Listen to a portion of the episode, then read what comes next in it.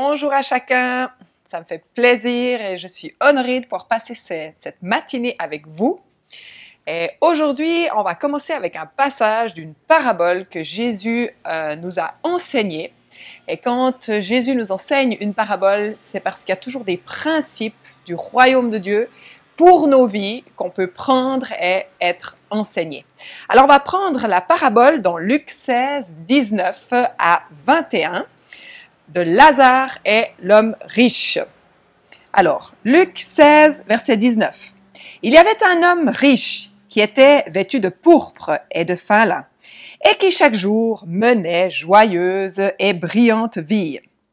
Un pauvre nommé Lazare était couché à sa porte, couvert d'ulcères, et désireux de se rassasier des miettes qui tombaient de la table du riche. Et même les chiens venaient encore lécher ses ulcères. Le pauvre mourut et il fut porté par les anges dans le sein d'Abraham. Le riche mourut aussi et il fut enseveli. On va continuer la lecture au verset 23. Dans le séjour des morts, il leva les yeux et tandis qu'il était en proie au tourment, il vit au loin Abraham et Lazare dans son sein. Il s'écria, Père, Abraham, aie pitié de moi et envoie Lazare pour qu'il trempe le bout de son doigt dans l'eau et me rafraîchisse la langue. Car je souffre cruellement dans ces flammes. Abraham répondit, Mon enfant, souviens-toi que tu as reçu tes biens pendant ta vie et que Lazare a eu les maux pendant la sienne. Maintenant, il est ici consolé et toi, tu souffres. Qu'est-ce qu'on apprend par rapport à cette parabole? Comme je disais, ces paraboles sont des clés pour nos vies. On apprend bah, qu'après la mort, bah, effectivement, il y a quelque chose. On apprend aussi que la manière dont on a vécu sur notre terre, bah, il y a des conséquences et que ça va définir la manière dont on va vivre aussi dans l'au-delà. On pourrait peut-être apprendre que c'est pas parce qu'on est riche parce qu'on est prospère, parce qu'il paraît que tout va bien, forcément, on ira au paradis. Et c'est pas parce que on est pauvre, euh, qu'on a des ulcères, qu'on est un rien sur la terre, qu'on finira forcément en enfer. Et le contraire aussi. C'est pas parce qu'on vit pauvrement et humblement que forcément on sera accepté par Dieu. Ou parce qu'on vit riche, prospère de la vie, qu'on ira en enfer. Mais c'est pas tellement ça auquel j'avais envie de partager ce matin, même si c'est des clés assez intéressantes. J'avais envie de partir sur quelque chose de différent. Alors, ce matin, j'ai une petite question. Dans cette histoire, on voit que Lazare était couché où? Ce fameux Lazare, ce pauvre rempli d'ulcères, il était couché où dans notre histoire? La Bible dit qu'il était couché à la porte ou au portail d'un homme riche. On le déposait en fait chaque jour. On l'amenait, on le déposait devant ce portail ou cette porte, où il pouvait espérer manger quelques miettes, quelques restes qui allaient peut-être tomber de la table de l'homme riche. Euh, chez moi, celui qui mange les miettes tombées de la table, bah, c'est le chien. D'ailleurs, dans cette histoire, on voit qu'il y a des chiens qui venaient lécher les ulcères à Lazare. Il était même plus capable de se bouger. Il y avait des ulcères qui suppuraient. Et les chiens qui représentent tout ce qui était sale, ben, ils venaient encore lui lécher ses ulcères. Imaginez-vous la condition, la vie de cet homme, quelque chose de terrible. Et Lazare, il était posé là, devant le portail de cet homme riche parce qu'il avait faim. Il voulait juste pouvoir manger quelques miettes. Alors finalement, dans cette histoire, qu'est-ce que reproche Jésus à l'homme riche? Jésus lui fait aucun commentaire sur son caractère, ni sur le fait qu'il est riche, qu'il est prospère. Mais il lui reproche de ne pas avoir rempli ses devoirs, ses obligations d'hospitalité, d'accueil, de miséricorde envers le pauvre Lazare. En fait, euh, d'avoir vécu dans l'insouciance, le matérialisme et surtout l'égoïsme. En fait, en ce temps-là, il y avait des lois par rapport à ce genre de situation. Et je vais vous les lire. En Orient, on considérait de tout temps comme un devoir sacré d'accueillir, de nourrir, de loger et de protéger un voyageur ou une personne qui s'arrêtait devant ta tente ou devant ta maison. Et pour les Grecs, c'était même un devoir religieux. Tu devais accueillir. Pour les Hébreux, un voyageur peut s'asseoir à la porte d'un homme parfaitement inconnu jusqu'à ce que le maître de la maison l'invite à souper. Donc en fait, qu'est-ce que reproche Jésus au vu de ces lois? Il lui reproche à cet homme riche de ne pas avoir pris garde à celui qui était couché à sa porte jour après jour, à la porte de sa maison, d'avoir passé devant comme si euh, rien n'était, sans même lui donner les quelques miettes, son superflu qui tombait de sa table. Dans la Bible, on compare souvent la maison à notre corps, ou notre vie, ou notre cœur. D'ailleurs, il y a plusieurs passages qui en parlent, mais un clairement qui dit dans Apocalypse 3.20, qui dit que Jésus frappe à la porte, sous-entendu à la porte de ton cœur, et qui veut venir manger avec toi, qui veut venir habiter dans ta maison. Ta maison, en fait, c'est ta vie, ton cœur. Donc, à quelque part, mon cœur, euh, bah, je peux l'ouvrir ou je peux le fermer. En fait, je peux accueillir ou au contraire, je peux repousser. Et la définition de l'accueil, c'est d'ouvrir les portes de mon cœur, de ma vie, afin que les autres puissent y entrer et y prendre place. Waouh, c'est fort. Ça fait partie d'une de nos valeurs à New Life. On veut être dans l'accueil. Et l'accueil, c'est pas seulement bienvenue, viens dans ma maison, bois un café, mais c'est clairement plus que ça, c'est ouvrir les portes de mon cœur. Ça veut dire viens voir qui je suis, viens voir mes faiblesses, mes victoires, mes craintes, ouvrir les portes de mon cœur et de ma vie afin que les autres puissent y entrer et même y prendre place. C'est fort. C'est la vraie définition de l'accueil. Et voilà exactement ce que Jésus reproche à cet homme riche, de ne pas avoir accueilli Lazare, qui était à la porte de son cœur. Dieu avait déversé des larges bénédictions sur cet homme riche. D'ailleurs, dans la Bible, il l'appelle l'homme riche. Et Dieu l'avait béni. Et au lieu d'être un canal, parce que toute la richesse, toute la bénédiction, elle vient de Dieu. C'est pas les hommes qui la donnent, c'est Dieu qui la donne. Et il a reçu tout ça et au lieu de le transmettre à ceux qui étaient dans le besoin, au lieu d'être ce canal qui transmet ce que Dieu lui a donné, non, il a utilisé ça pour se servir lui-même, pour que les autres le servent. Il a été justement égoïste. D'ailleurs, euh, on le voit dans cette histoire, même alors qu'il est en enfer ou dans ce lac de flammes, et qui souffre horriblement, il a la gorge desséchée, et il voit de l'autre côté de l'abîme, il voit Abraham et Lazare, et il crie. Il dit au verset 23, dans le séjour des morts, il leva les yeux et tandis qu'il était en proie au tourment, il vit de loin Abraham, Lazare dans son sein et il cria, Père Abraham, aie pitié de moi et envoie Lazare pour qu'il trempe le bout de son doigt dans l'eau et me rafraîchisse la langue, car je souffre cruellement dans les flammes. En fait, cet homme riche, même dans les flammes, il demande à ce que Lazare vienne le servir, lui mettre un peu d'eau dans sa bouche. Il a eu tellement l'habitude d'être servi que même dans les flammes, il fallait encore qu'on le serve. Et c'est là qu'Abraham lui dit, non, non, non, il lui dit d'ailleurs, il y a entre nous et vous un grand abîme, afin que ceux qui voudraient passer d'ici vers vous ou de là vers nous ne puissent le faire. En fait, c'est trop tard. C'est sur la terre qu'on fait nos choix. Dans l'au-delà, il y a ce grand abîme et on ne peut plus passer d'un côté ou de l'autre. Ça, c'est une clé pour nos vies. Pour nous ce matin, c'est sur la terre qu'on fait les choix. Cet homme riche, Dans la Bible, il y a une description qu'il avait des beaux habits de pourpre, de fin lin.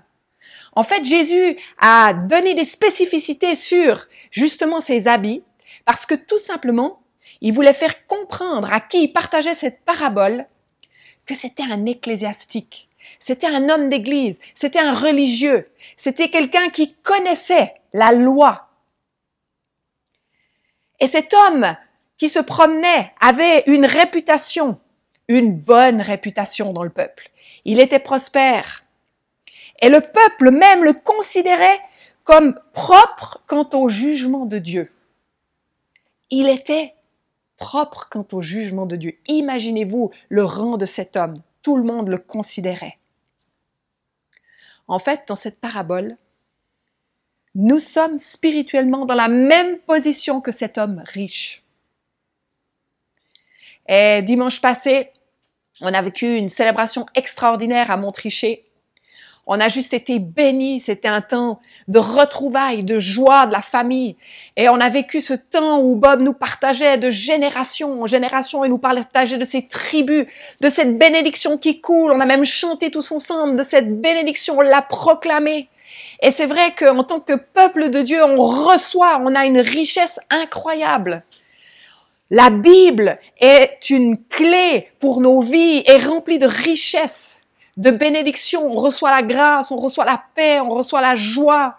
Et ça, c'est des bénédictions incroyables. On est spirituellement riche, riche. On est tellement riche. Et si tu as l'impression que tu es pauvre, que tu n'as rien à apporter, parce que tu n'as pas grand-chose à dire, en fait, c'est faux. Tu es un héritier du roi des rois. Et spirituellement, tu es riche. D'ailleurs, Ephésiens 1, 18 nous dit qu'il illumine les yeux de votre cœur pour que vous sachiez quelle est l'espérance qui s'attache à son appel, quelle est la richesse de la gloire de son héritage qu'il réserve aux saints. On a un héritage incroyable. Mais comme l'homme riche, on peut vivre une vie joyeuse, aller dimanche après dimanche, vivre une célébration extraordinaire, avoir une vie brillante, être reconnaissant de toutes les richesses que Dieu nous donne, comme je l'étais dimanche passé, et ne pas voir celui que Dieu a placé à la porte de ton cœur. Alors la question que j'aimerais qu'on se pose à l'instant, c'est qui est assis ou couché à la porte de ton cœur? Un Lazare. D'ailleurs, cette histoire est étroitement liée avec l'histoire du bon samaritain. C'est la même situation. Et l'histoire du bon samaritain, c'est aussi un professeur de la loi qui s'approche de Jésus et qui voulait le mettre à l'épreuve et qui dit, mais qu'est-ce que je dois faire pour hériter la vie éternelle dans l'au-delà? Et Jésus lui répond, mais qu'est-ce qui est écrit dans la loi? Et cet homme, il dit, tu aimeras le Seigneur ton Dieu de tout ton cœur, de toute ton âme, de toute ta force, de toute ta pensée, et ton prochain, comme toi-même. Et Jésus lui dit, tu as bien répondu. Fais cela et tu vivras pour l'éternité. Mais voulant se justifier, il dit à Jésus, mais qui est mon prochain? Et on connaît l'histoire. Son prochain, c'est celui qui était dans la souffrance, qui avait un cœur brisé que Dieu avait mis sur son chemin. Un Lazare. D'ailleurs, le mot Lazare veut dire Dieu a secouru. Dieu protège, Dieu aide. Et je crois que chacun d'entre nous, avons un Lazare couché devant notre porte, devant notre cœur, que Dieu veut secourir. L'histoire nous spécifie que Lazare était couvert d'ulcères. L'ulcère, c'est une plaie qui est ouverte qui guérit très très difficilement, qui peut rester ouverte pendant des années. C'est une plaie qui suppure. Et quand gentiment, gentiment, il y a une fiche, fiche, toute fine couche qui se met, il suffit de se taper quelque part et voilà qu'elle est de nouveau ouverte. Ça ronge la chair. Et dans la Bible, quand on parle d'ulcère, c'est comparé au non-pardon. Au non-pardon. Et Lazare représente en fait tous ceux qui autour de nous sont maltraités physiquement, psychiquement, spirituellement, qui ont reçu des coups injustement, qui ont des cœurs brisés, par la vie, qui souffrent de l'abandon, de la solitude, et du coup qui sont dans le non-pardon, qui sont rongés par ce non-pardon. Cory, il y a trois jours en arrière, me partageait qu'elle est partie à Lausanne. Elle attendait quelqu'un tout près du flon. Et alors qu'elle arrive au flon, elle voit un attroupement, elle voit la police, elle voit de l'excitation. Et en fait, il y avait quelqu'un qui avait sauté en bas du pont, quelques minutes avant. Les policiers venaient d'arriver. Ben oui, en fait, ça arrive. Et ça fait tout drôle quand on le voit. Cinq minutes avant, il y a quelqu'un qui a sauté du pont, qui était ce cœur brisé, est-ce que vous connaissez des Lazars que Dieu a secourus par sa grâce? Ben moi, toi. Est-ce que tu connais un Lazare que Dieu veut secourir? Et c'est la question qu'on peut prendre avec nous en vacances. Seigneur, quel est le Lazare que tu as placé devant ma porte que tu veux secourir? Pour qui je peux ouvrir mon cœur et accueillir? Jacques 1, 27 nous dit, Aux yeux de Dieu notre Père, voici la façon parfaite de pratiquer la religion. La meilleure façon d'être en Dieu. Prends soin des orphelins des veuves dans leur malheur et ne pas se laisser salir par les choses du monde. Prends soin de la veuve et de l'orphelin. Alors aujourd'hui, c'est peut-être ça nous parle un petit peu moins. Mais l'orphelin, c'est qui? C'est quelqu'un qui se sent seul, c'est quelqu'un qui se sent abandonné. C'est quelqu'un qui a perdu ses repères. La veuve, la veuve était dans une condition de pauvreté, de précarité. Elle était dépourvue face à certaines situations. Et je pense que chacun d'entre nous, nous connaissons des veuves et des orphelins. La Bible nous dit aussi que c'est Dieu qui attire les gens à lui. Et c'est intéressant de voir que l'homme riche n'a pas cherché Lazare. Il s'est pas dit, tiens, je vais aller chercher un Lazare que je pourrais nourrir. Non, Lazare était posé à sa porte, jour après jour. Et là, il y a vraiment un principe de Dieu. C'est que c'est Dieu, le Père, qui attire et qui nous donne un Lazare. Jean 6, 44 dit, Nul ne peut venir à moi si le Père qui m'a envoyé ne l'attire. Et je crois que Dieu a placé un Lazare à ma porte. Et je ne dois pas aller à l'autre bout du monde pour le trouver, mais il est placé là, sur mon chemin. Selon le dictionnaire biblique, être à la porte veut signifie exactement être proche, tout proche. Celui qui a soif de Dieu, qui est à la porte de mon cœur, il est proche de toi. Tu le connais. D'ailleurs, l'homme riche connaissait Lazare. Parce que quand il était dans les flammes, il a parlé à Abraham et il a dit, envoie Lazare pour qu'il vienne rafraîchir ma langue. Il connaissait. C'était pas un inconnu il le connaissait. Est-ce que tu aimerais que ta vie, au travers de Jésus, puisse être un refuge pour tes amis, pour une femme en détresse ou un homme en détresse? Est-ce que tu aimerais que ta vie soit un phare dans la tempête, une lumière dans la nuit, une gare pour diriger? Jean 6, 37 nous dit, Tous ceux que le Père me donne viendront à moi, et je ne les mettrai pas dehors celui qui vient à moi. Notre rôle, c'est d'accueillir celui que Dieu place à notre porte, d'ouvrir les portes de mon cœur afin que les autres puissent y entrer et y prendre place.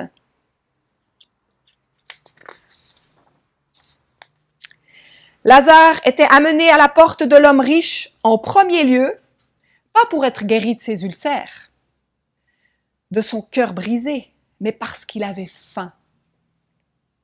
Jésus dit, je suis les miettes de la vie. Non, Jésus dit, je suis le pain de la vie. Jean 6, 33, 35 dit, en vérité, en vérité, je vous le dis, Moïse ne vous a pas donné le pain du ciel, mais mon Père vous donne le vrai pain du ciel. Car le pain de Dieu, c'est celui qui descend du ciel et qui donne sa vie au monde.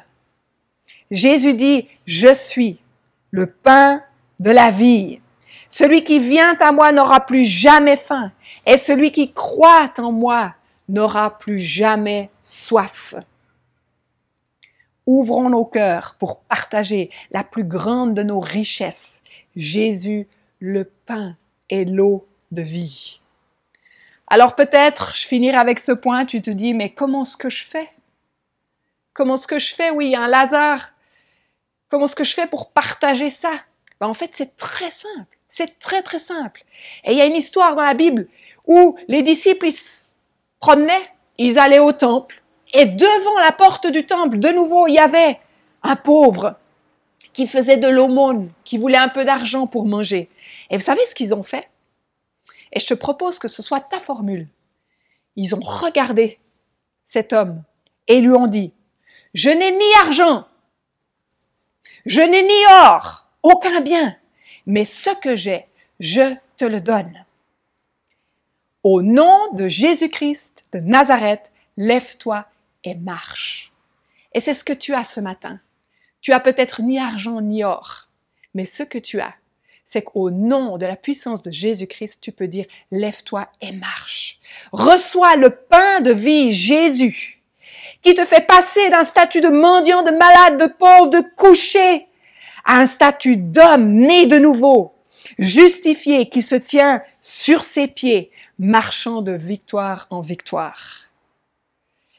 Luc 4, 19, 19 nous dit, l'Esprit du Seigneur est sur moi, sur toi, sur toi qui écoutes cette vidéo. L'Esprit du Seigneur est sur toi, parce qu'il t'a oint pour annoncer une bonne nouvelle aux pauvres.